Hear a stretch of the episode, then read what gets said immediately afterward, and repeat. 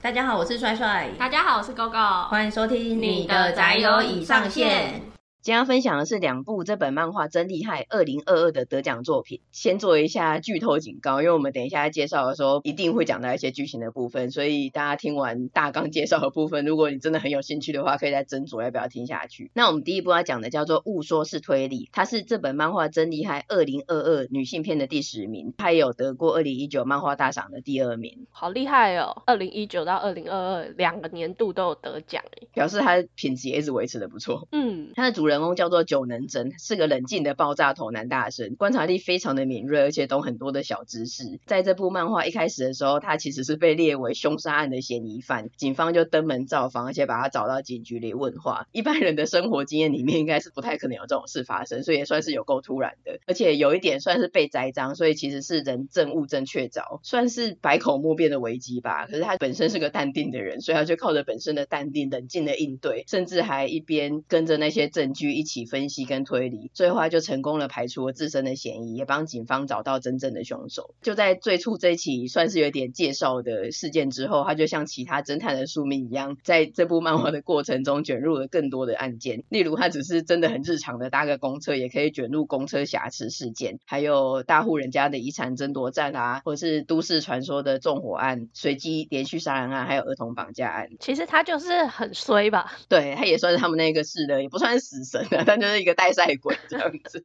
但一样是侦探类型的作品，我觉得这部误说是推理，它跟其他推理主题的漫画比较不一样的地方是主角的人设。嗯，因为像大家想到推理漫画，就会想到金田一跟柯南嘛。对啊。可是这个主角久能整，最主要是他不以侦探自居，他不像另外两位，而且他的长相也不是典型的，就是可能不是帅，但就是至少聪明脸。什么叫聪明脸？金田一不是帅的，可他长得是聪明脸啊。然后有一些就是长得就是不聪明的脸。你举例啊？这句话超政治不正确。你想要匆匆带过，但我就偏偏死咬着不放。那我们继续进到个性的部分。他的个性也不是外向的类型，或者校园风云人物。他基本上没有什么社交生活，就只是很平凡的上学，然后想要顺利的毕业。他的兴趣是在家里悠闲的煮咖喱吃。所以整体而言，就是除了爆炸头以外，他算是一个没有什么存在感的朴素大学生。其实爆炸头很不朴素哎，而且存在感超强。不过他的爆炸头也是天生的自然卷，他不是刻意去烫的。可是他那个也太夸张了吧？太蓬了一点。就是你知道不太会打理自己，可是他也没有那么不在乎外表哎，毕竟他还是会去约理发店，可以整理一下他的头发这样子。毕竟也是个年轻人，你也不能真的不修边幅到一个程度。就是你像你讲的，其实他可能是有两面个性的，因为他虽然看起来好像是比较安静内向的，嗯、说你也是其实是因为没有朋友，所以平常没有什么说话的机会。可是他卷入事件的时候，他就是超级滔滔不绝，是超级哦。你知道为什么吗？呃，为什么呢？就是我之前好像有看过一个研究报道显示说，人的一天至少要说七千字以上的话，就是男生，嗯、然后女生是三倍。那我们的话大概是五倍。包括赖的可能是十倍，对，所以他可能必须讲到他的量，然后平常没讲的就累积起来，在事件中一次爆发，嗯、大爆发，正好也是他擅长的领域。就除了他以外，其实所有推理作品嘛，其他的角色都会有点像吃了自白剂一样，他们都会轮番的讲话，有一些表现。那在对话之中，就会提供读者一些关于案情线索啦，或是这个角色的属性啊、个性，还有这整个背景的线索。这个主角九能整，他虽然看起来是个面瘫，可是。别人讲话的时候，他也要讲话。就别人在以自己观点自述的时候，他都会插嘴说：“那个我常常在想。”然后他就会用不同的角度一针见血的提出意见，跟我蛮像的。对，像我们刚才你一直在吐槽，而且我也常常在想很多事情。你也想要把今天的七千字用完？我是三倍，两万一。对，然后后来其他的角色也常常吐槽他说：“你也太常常在想了吧？你平常到底想了多少东西？”因为他每次讲什么时候都会写：“哎，那个我常常在想。”然后后来甚至就有人直接讲说：“你也不用就做一个前面的这个过场，就是不用说哎不好意思，反正主旨你你也会说，你就干脆直接讲了吧。”而且你也不觉得不好意思吧？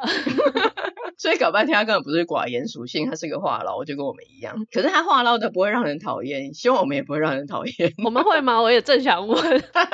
就他其实是一个单单纯想要分享还有提出问题的花野菜草食男。我觉得他个性还蛮可爱的。哦，你形容的好好哦，他的头发确实像个花野菜一样。而且这个作者的画风，我觉得他还蛮自由奔放。他有一些地方其实画的有点像分镜，或者是在纸上画的小插图，所以他就会变成一个腼腆的一个小插图的花野菜，这样好可爱，脸红的花野菜。但，我觉得这种就是小小萌萌的 Q 版就会很可爱，不是一整个都是那种很写实啊、严肃的推理剧情。他其实是还蛮日长的，而且他画风我觉得其实蛮漂亮的。虽然说他形容自己是朴素的大学生，可是他的脸是好看的，就是以画风来说，我蛮喜欢他的，清秀的啦。对对对，对啊，而且这部的剧情推展，我觉得很多时候比起推理事件本身，更像是在探讨心理学、哲学还是社会学，我也不知道分类啊，反正 整体而言是这个感觉，充满学术类型就对了。嗯，例如其他角色，他们就是在很理所当然的叙述这个社会的既有概念跟制度的时候，例如可能家务分担造成的夫妻吵架啊，或是有人觉得自己的工作很像没有什么价值，是日复一日的平凡工作，然后还有在讲婚礼，为什么女儿是有爸爸牵着走红毯，而不是妈妈或者是双亲一起，或者是有一些人就有一些，尤其是大户人家有一些需要遵守的家规之类的，就是这些日常生活中大家已经很习以为常的事情，主角就会针对这些议题说，哎，关于这点我常常在想，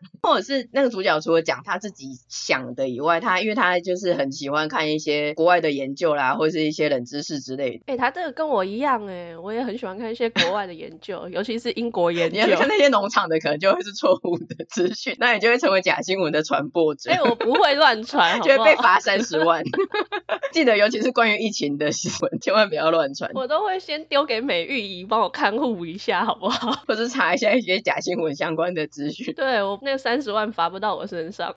哎，等一下，那那个七千字跟两万一字，我还没有求证过。对啊，马上自己一直打脸，而且感觉讲英国的研究，就是想要让帮自己的一些荒谬的引述护航，就是它毕竟是英国的研究。不好意思，刚刚那个研究报道还未经求证，请大家先放在心里就好。对，不过我相信这个作品考据的一定是比我们严谨许多，所以他会真的就是旁征博引，然后说，哎，哪一个研究啊，哪一个报道之类的，然后来讲说，其实他们刚刚讲的这些概念啊、事情啊，其实不一定是必然的，在以前的年代或者是其他国家，其实他们的做法或是观念不一定是这样，主要是因为那些情境是其他的角色在叙述说，在那种情况跟限制之下，他们没有选择，所以他们只能怎样怎样，然后他就会提出问题或是质疑，就说，哎，可是你虽然这样子讲，但这些事情只能接受吗？那它的根本来源是什么？那就是谁规定的？也不是纯粹就是想要去呛人家而已，他也是会用一些他的小知识提供其他的想法或者是可能的解决方案。可能有一些事情也不是就是他这样一个大学生这样讲一讲就会有解答的，人生就豁然开朗这样子。可是他就觉得至少要去思考，你不能就这样全盘的接受。嗯，我觉得他很多时候提出来的论点，或者是他常常在想的事情，其实个机会让大家去思考，因为他可能讲话的方式，或是他的人设，他讲这样子的质疑不会让人觉得讨厌，因为他也不是在批评别人，嗯、而且他也有提供其他面向的思考方向，所以有的时候其实会让那些当局者迷啊，或者是困于传统概念的人能够解开心结，还会愿意去尝试不同的想法或是做法。就像这一部最有名的名言吧，也是他一开始就一直想要传达，直接直球的传达给读者的，就是有一句：真相永远不会只有一个，而是有多少人就有多少个真相。他是想要直接呛下吧？我觉得这是一个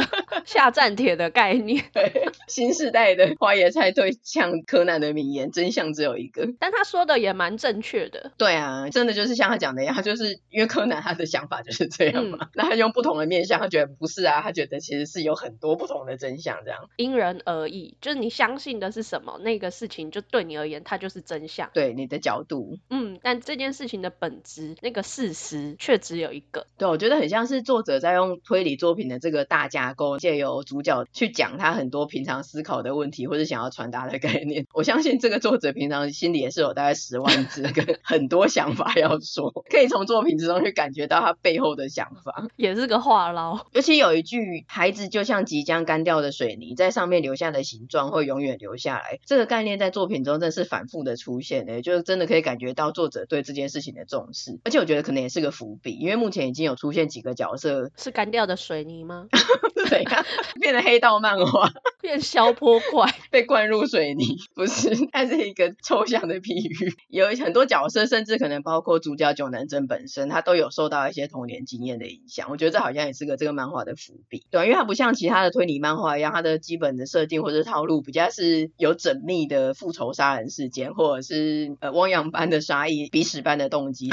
反正他一定会有个动机，然后他要去规划。你是不是也在下战田？你在跟谁下战田？就反正他一定会有个动机，然后他就是脑袋超好，要用很多年去规划一个很缜密的复仇案，然后让那些相关的人都被卷入一个事件，跟外界断绝联系啊，然后一次就要杀个好几个人啊那一种的。可是这一部误说是推理，它比较不是这种血海深仇的复仇戏嘛，也没有被隔离呀、啊、什么的。它事件发生的背景比较真的是在日常生活的环境中，像刚刚讲的，当搭个公车就遇到公车瑕疵啦，或者是什么的，感觉比较更贴近现实生活一点。而且陆续看啊，竟然发现其实它不是像以前的一些推理漫画，就是叉叉叉杀人事件，什么叉叉村什么什么事件这样子。其实它是有主线剧情的，有一个人在操纵他，对不对？就是刚刚讲到那些案件的凶手，他们都有收到一个十二星座的戒指，所以其实是有一个主谋，应该是在后面操控这一些凶手的心理，去促使他们做下这些犯罪的案情，在背后主导的这一切。十二星座戒指听起来就超像超能力会有的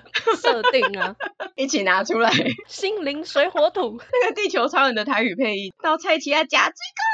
其实看到十二星座的时候，我也是心里一抖，想说有点老派，哎其实我也想不到什么。虽然批评人家，但你要用十二生肖吗？还是什么金木水火土之类的天干地支？但就觉得这个年代二零二二年的还在用十二星座的戒指，让人觉得有点幽默。可是他现在反正就是每一个凶手，就是三号那个主谋就给他他的星座的戒指，他目前都没有重复，所以大家可以猜到说，哎，其实他最后就会凑成十二星座，然后可以知道他的动机，可能最后有个对决之类的啦。结果根本久能整是那个圣斗士星矢转世，他也要去拯救雅典娜。哎，说的也是哎，会不会他最后自己会得到一个，或者他是一个第十三星座之类的，超莫名其妙。可是你这样的线索，你就可以有点你自己读者也当侦探，你就觉得说，哎，对，这样子会凑齐十二个，然后像我们刚刚完全就是大脑，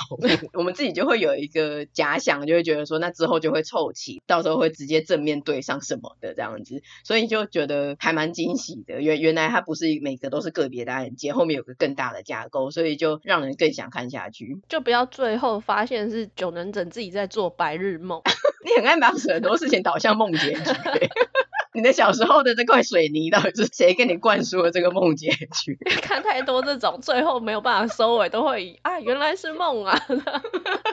孩子的学习真的是不要乱给他灌水泥。你刚刚讲，我反而是想到不是你讲的梦结局，因为你刚刚讲到九能真，我讲的是会不会他双重人格？双重人格，对，他自己一方面在推理，然后好像去解决这个十二星座的个别案件，可是搞半天他有一个自己也不知道的人格，他就是背后操弄的那个人，然后他自己完全不知道，他这两个意思我就完全两个没有共通这样子。另外一个我武藤游戏。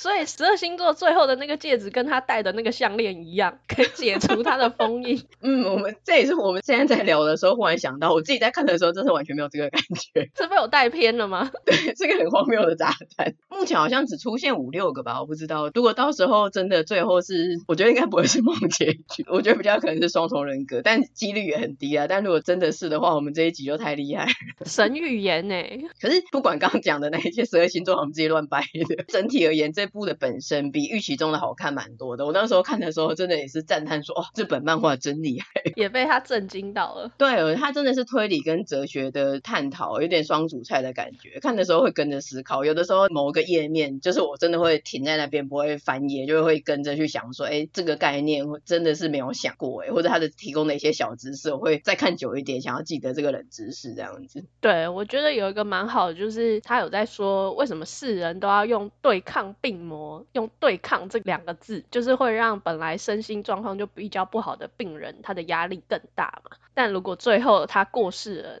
他就是输了嘛，因为我们用了对抗这两个字。我觉得这个也是蛮好的一个想法哎。对啊，不同的面向，而且其实也是很有同理心的一句话，真的。所以我觉得这部真的是新时代的侦探作品，又精彩又有学到冷知识。嗯。这部在今年又有翻拍成日剧，是由菅田将晖饰演那个爆炸头主角九能整，话题度还蛮高的，而且看起来造型的还原度也很高。可是我看到有一个评论是说日剧改编的幅度不算小，所以有兴趣的听众可以了解一下。说如果你本来就喜欢看日剧的话，也可以看一下。但是说不定跟我们讲的这个漫画作品，它没有到完全百分之百的还原，所以你可能可以再看一下漫画。如果你对这部作品是有兴趣的话，第二部要分享的作品是大奥。大奥是这部作品的名字，也是个专有名词，它指的是江户时代江户城中最深处女性居住的地方，其实就是我们意义上的后宫啦，也就是将军的后宫。这部作品我在超级多年前，但是可能十几二十年前看过前几集，那后来大家也知道，我就是辗转流亡于各间漫画店之间，就跟搬家一样，就是你随着每一次的移动，都会有一些东西遗落。你也蛮像流亡政府的欸 本来以为完结了，因为真的是十几二十年前，而且我记得我当初借的第一集就已经有点泛黄了。当初觉得是很旧的漫画了，何况是现在。结果在今年二零二二这本漫画真厉害女性篇第三名看到它的时候，我就想说，呃，是系列作品还是续作吗？就像梦幻游戏后来出了幻梦游戏的白虎篇之类的，就一查发现竟然一样是当初同一部诶，然后是到二零二零年才完结。我也是吓到诶，我那时候看那个榜单的时候想说，诶，是那个大奥吗？那个大奥不是。是很久以前了吗？充满了各种的质疑，所有人都冲击。对，所以我就决定重看，因为我当初留下的印象就蛮好了，而且过了这么多年，他竟然还能在二零二二的榜单上面第三名，我就觉得说哇，他真的是必有可观之心，而且还完结了，就想说那是从头看，跟大家分享一下他的故事设定。他是在日本江户时代，忽然从某个小村庄开始，有一种只会传染给男性的致死性传染病，叫做赤面痘疮，就整个蔓延开来。年轻男子只要一染病就会发烧，然后在两三天之之内长满红肿的脓包，就真的长到全身体无完肤的那种程度，我不是夸饰。我的头皮都发麻，因为我立刻又想到那个画面，我没有在开玩笑。我觉得那个密集恐惧症的会觉得很恐怖，真的很恐怖哎，好恶心哦，有点写实的画风，有的时候会特写一下。对，他应该就是真的盖上布就好，但是他真的会特写，我真的没办法。就是要强调给读者看这个传染病有多么的恐怖吧，而且得了之后七八成左右都没有办法活命，所以男性人口就短期内急速的减少。那因为这种病传染性超高，然后又致死率超高，又无药可医，所以在第一次蔓延开来之后的八十年后，男性的人口就只剩女性的四分之一。那因为男生毕竟是传宗接代不可或缺的嘛，所以他就变成一个宝贝，要供奉在家里，所有的劳动就由女性一手包办。那整个社会的婚姻制度也跟着瓦解，只有有钱的女生才能够找人入赘，那没钱的就只能去花街买春借种，就等于是整个男女颠倒了那种感觉。那没钱的女性是比较好？她还可以去花钱，有钱的也可以。到底有多想买春？没钱的只是不能找到一个固定的对象，没钱的说不定也没有钱去花钱买春。有钱他想要固定或是不固定都可以。没错，最重要的还是有钱。不只是一般平民，包括将军也是。将军就改由女性继承，那将军的后宫也就是大奥就变成男性。所以这部漫画整体而言就是在讲这一个一两百年内男女逆转的大奥里面发生的故事。好棒哦！我也想要有一个美男大奥，讲出自己的野心，希望成为将军。漫画的一开始是从第八代将军德川吉宗开始，那他也是个很聪明、很有想法，也可能也跟久能怎样常常在想的人，所以他就对所有有官职的女性为什么都要取男性名字，然后接见外国使节的时候还要穿男装啊，甚至将军不能讲话，一定要由翻译官或者其他大臣代替讲话，感到怀疑，所以他就决定找大奥里的书记官翻阅大奥的记录日记，看看过去到底发生了什么事。所以第二集就来到了这个传染病刚开始的年代，就是第三代的将军，那个时候第三代的德宗将。将军还是个男的，他就处世。那实际上掌控政权的是将军的奶妈，一个叫做春日举的人。他为了避免乱世还有战争在一起，所以他就隐瞒封锁这件消息，不把将军处世一事跟世人宣布，就编个理由锁国，然后让将军唯一的私生女顶替将军，想说如果他能够生下男性的继承人的话，这一切就可以神不知鬼不觉的度过，只是个过渡期。那个我也常常在想。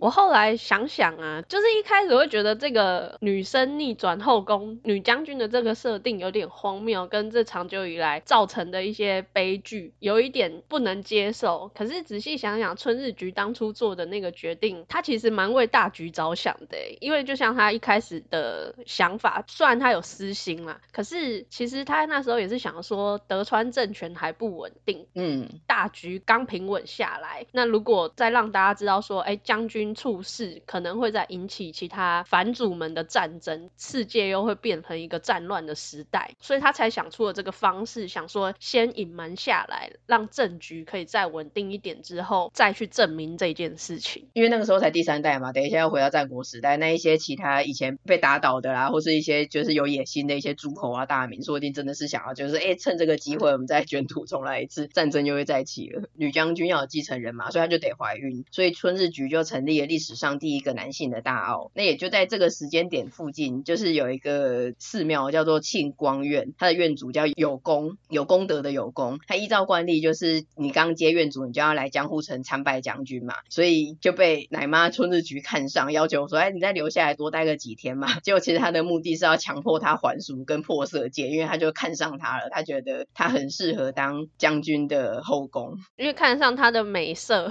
对，而且他的品性啊，或是家世啊，一切都很好。有功大人真的很完美耶，嗯，但是人家其实一开始是不愿意的，不是说我看上你，你就得被我强迫接受这样子。因为有功他其实是已经出家的人，而且他真的是真心，他想要救苦救难啊。然后他的个性也是真的很温柔慈悲，而且又聪明又帅，确实是完美啦。如果我们是春日局或是将军，可能也会私心想要把他留下来，不顾他的意愿。嗯，有功很像唐僧呢，然后春日局很像盘丝洞的蜘蛛精。就会想要逼他吃肉，或是吃了他这样子。对啊，哎、欸，真的好像哦，他不是带了一个小仆人吗？那也很像孙悟空，一心想要维护他的师傅的贞洁。我觉得大家都很想要逼和尚还俗，可能有一种禁欲的变态的感觉。好禁忌哦！大家对和尚有什么 奇怪的想法？和尚好可怜。对，那有功这方面是这样嘛？那女将军加光其实她也不是愿意，就是哇爽哟，我当上将军了。其实她也是觉得自己，她只是为了维持德川家的血脉，被困在大奥里面。他甚至在历史上的身份是不见得光，没有身份的，就只是一个像隐武者还是什么的东西，就真的只是为了传宗接代的代理孕母而已，身不由己。对啊，所以他们一开始的时候，其实有功真的是被强迫还俗啊，破色戒，然后又要留下来当人家的后宫，又看到家光是有点刁蛮的样子，所以他一开始就觉得他真的是。很自私，然后只在乎自己的感受，都伤害别人。可是后来经历了一些相处跟争吵之后，他发现家光其实他从小到大的背景也是发生过一些真的还蛮惨的事情。嗯，所以有功就发现他一直觉得他要拯救世人，拯救谁呢？原来他要拯救的人就是在眼前，就是这一位将军。这时候的爱情很美。所以到第二集的最后，反正他们就有一些争执嘛，然后家光就自暴自弃，他就打扮成男装，然后他本来就被迫打扮成男装，因为他就是真的是伪装成男的，然后就叫大奥几个男生扮成女装跳舞取乐，然后这样笑得很苍凉这样子。那些男生男生的扮相都超丑，就这是一场闹剧。然后后来姗姗来迟的有功，他整个女装扮相超美，全场正则，家光就觉得很扫兴，就叫大家全部退下，他不录了不录了，不 玩了。然后有功这时候就很 man，他就不走，他说不是叫你退一下吗？然后他就这样上前抱住将军，然后把他身上那个女装的羽织披到他身上，说这件衣服你穿起来比我好看多了，超 man 的。然后家光可能本来就已经有点芳心暗许了，那他这个时候看到有功，就是也软化了，没有这样子，很像以一个比较道德的制高点的方式来看他，所以他们两个就等于是互相接纳对方了，就互相依偎，一时间天雷勾动地火。想看的故事，请在后记。三百转够录。所以他们这一段从相遇冲突啊到互相理解的这段故事，真的是超有张力、超好看的，而且就浓缩在一集里面哦。这全部刚刚讲这些都发生在第二集里面，然后到最后一幕就他们两个相拥这样子，我觉得很感动。嗯，就虽然刚刚讲的有点闹，但是哦，闹的只有我是吧？但这一段真的很好看诶，就是我自己当初也是被他这个循序渐进的布局啊，还有他们两个的情绪啊，就是深深的深陷在他们这一个铺陈里面，然后直到最后他们两个就是用相拥的方式互诉彼此的苦，这些互相得到了疗愈跟救赎，那一刻真的觉得哇，达到一个高点，整个剧情的高潮。但是不要以为事情就这样圆满落幕了，这个时候就很适合来一句圣祖卢的旁白：这一切是非。善恶的因果循环是事出有因还是天意作弄？到底是情爱的纠葛还是命运的纠缠？从第三集开始，事情就开始急转直下。相爱且一起生活下去的两人，过一年多却还没有怀孕。那奶妈春日局就真的等不下去了。毕竟最主要的目的还是要留下继承人，并不是他们两个就幸福快乐的生活就好了。所以他又找了跟有功很像的人进入大奥，决定换有这个男的事情，就觉得有功可能不行，而且他还要求由有功来告知将军，不然的话将军他也毕竟有。权利，而且又蛮有个性的，他一定会拒绝。之后有功去跟他讲，他才会答应。我觉得真的超残酷的，对双方来说都是。真的很残忍呢，他怎么忍心做这件事情？而且最惨的是，过几个月后，将军就还真的怀孕了，证明有功真的不行。可是就觉得有功的立场跟心境都都很难看的，他又不是他愿意来当种马的，然后最后又被说啊你不行。对啊，他真的心灵层面也很强大哎，我觉得。嗯，可是后来其实有功跟家光就不再同床了，因为有功真的受不了这样的折磨，因为他们两个是有感情基础的嘛，不是真的就是种马的关系，所以他看着心爱的女人为了怀孕跟别的男人同床，然后就只能做他众多的大奥测试之一，而且不确定哪一天会轮到他事情，哪一天会被翻牌子这样子，这种患得患失的心情真的太恐怖了，所以他就求加光让他从这个男女的可怕业果中解放。我觉得让一个和尚讲出这样的话，真的是很可怜。和尚到底做错了什么？可能真的是上辈子冤亲债主的业果吧。然后后来就换当大奥的总管，就照顾家光，就跟他没有肉体上的关系，可是就还是照顾他这样子，用他的方式。对啊，那后来加光也是很惨，因为他就是频繁的生产跟流产，最后也在二十七岁而已就去世了。离世之前他就跟有功说，请他当他的女儿第四代将军的父亲，虽然没有血缘关系，但他希望由他来照顾他、教养他这样子。所以这个时候进入第四代将军，但是有功的磨难的还没有完，因为他就是留在大澳里面继续守护家光的女儿，把他视如己出。结果女儿长到十四十五岁的时候，竟然跟有功表白，就说他其实一直以来都喜欢他。我觉得有功真的是上天派他下来渡劫的，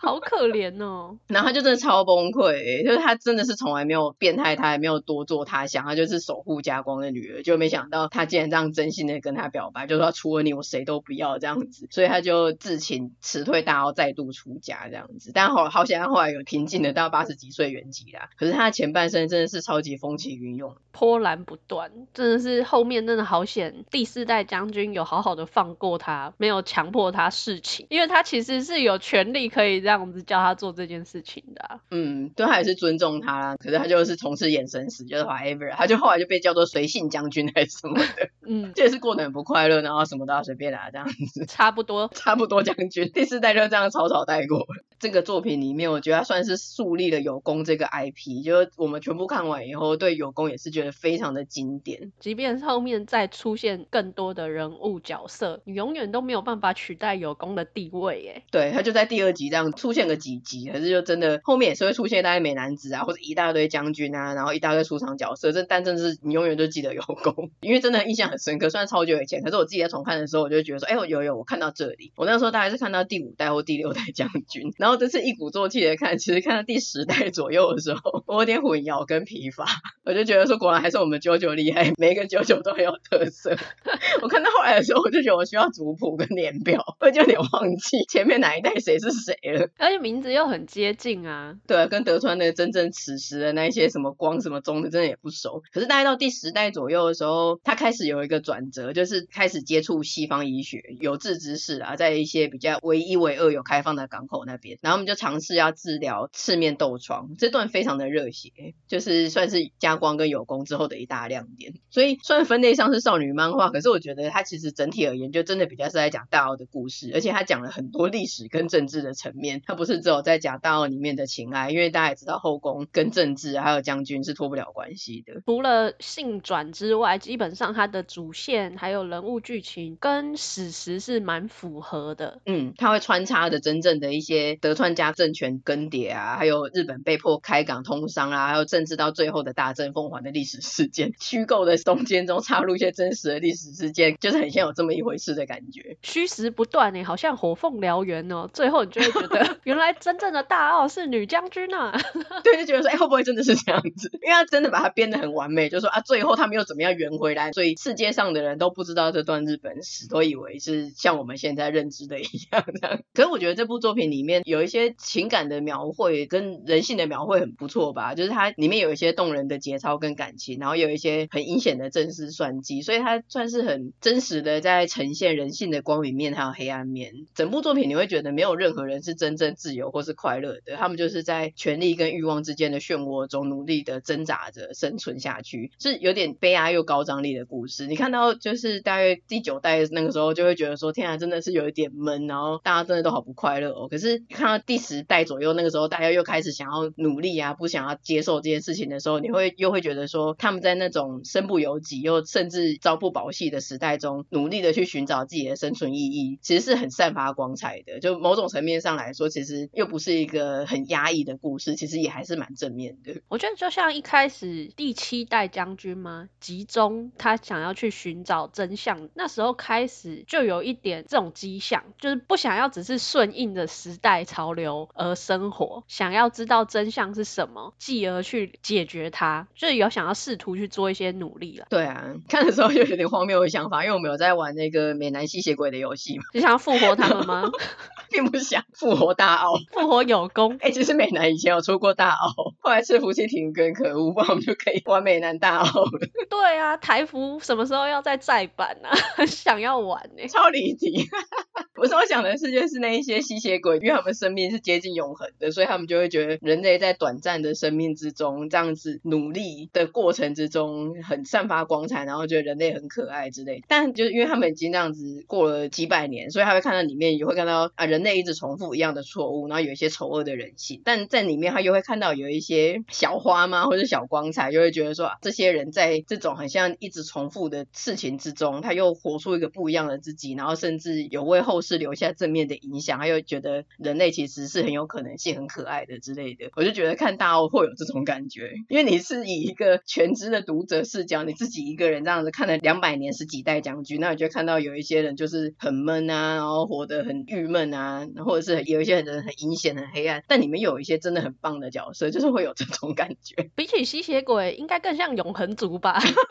哎、欸，对，永恒族才会去体会到人类的这个苦与乐啊，还有他们的进化。真的，真的，就看的那些政权更迭。哎、欸，这部漫画本身就像我们刚刚讲的一样，它也是连载了十六年，然后漫画本身的跨度大概跨两百年，是几代将军吧，所以真的是一个货真价实的史诗大作。哎，作者真的是令人尊敬。哎，他可以坚持这么久去完成这样的一个巨作。嗯，以这样的史诗的规模来说，其实是真的很适合放在图书馆之类的，但里面有一些 H 的镜头。就要好好的妥善分类，要放在儿童不宜区，但是可以放在图书馆，没有错。跟刚刚那一部一样，这一部也是有翻拍真人版的，翻拍了两部的真人版电影，还有一部日剧，是由堺雅人跟二宫和也饰演的。大家有兴趣的话，可以看看这两位男星成为大奥男子的立场跟扮相，我觉得应该会是蛮有趣的，跟平常比较不一样。所以今天就是分享两部这本漫画真厉害二零二二的得奖作品，这两部的题材跟画风真的是都蛮特别的，可能不是一开始。第一眼就会被吸引的那种比较人气主流的题材或者画风，可是真的是都很精彩。那有一个不知道算不算缺点的是字都有够多，这两部每一集的资讯量都很大，会看得特慢，就是你要用心去体会那个资讯啊。建议还是要准备一个笔记本。但如果你是本身就对这种资讯啊也蛮喜欢的人的话，你应该会蛮喜欢的，所以推荐给喜欢特殊题材跟扎实内容的听众。今天的节目差不多到这边，喜欢你的宅友的话，请协助将我们的节目分享推荐给亲友。地方上的宅友需要你的支持推广，也请记得追踪我们的 Podcast、Facebook 跟 IG。如果有什么想分享的，或者是有什么想和我们说的话，也欢迎随时留言，也请在 Apple Podcast 给我们五星的评价哦。那今天就先到这边，我们下次见啦，拜拜。下次见，拜拜。